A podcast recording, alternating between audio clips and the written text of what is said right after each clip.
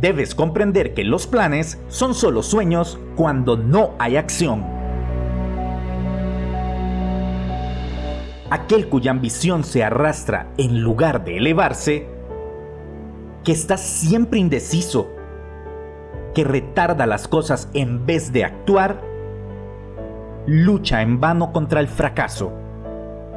No es imprudente el que, viendo que la marea avanza hacia él, se queda dormido hasta que el mar lo arrolla.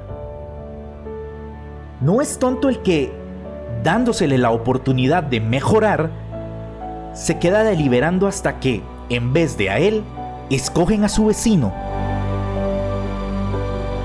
Solo la acción le da a la vida su fuerza, su alegría, su propósito el mundo siempre determinará su valía por lo que realizas.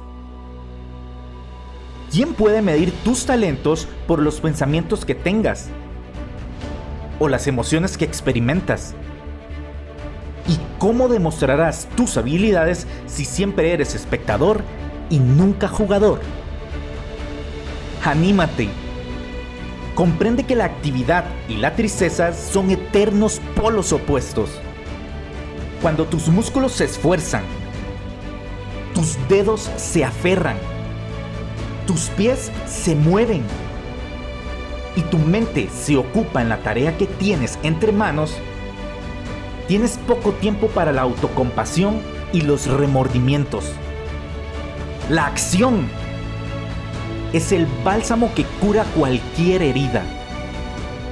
Recuerda que la paciencia es el arte de esperar con fe la recompensa que mereces por tus buenas obras.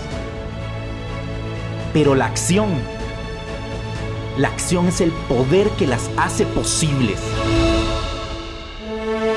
Hasta el tiempo de tu espera por aquello que has luchado parece menor cuando estás ocupado. Nadie actuará por ti.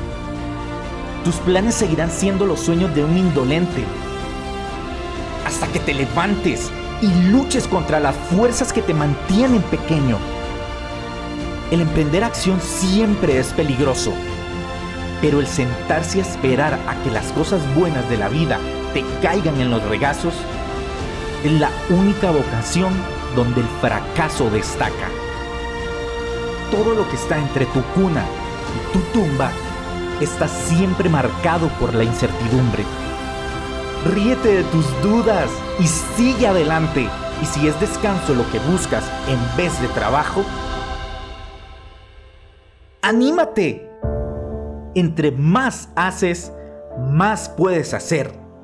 Y mientras más diligente seas, mayor descanso tendrás.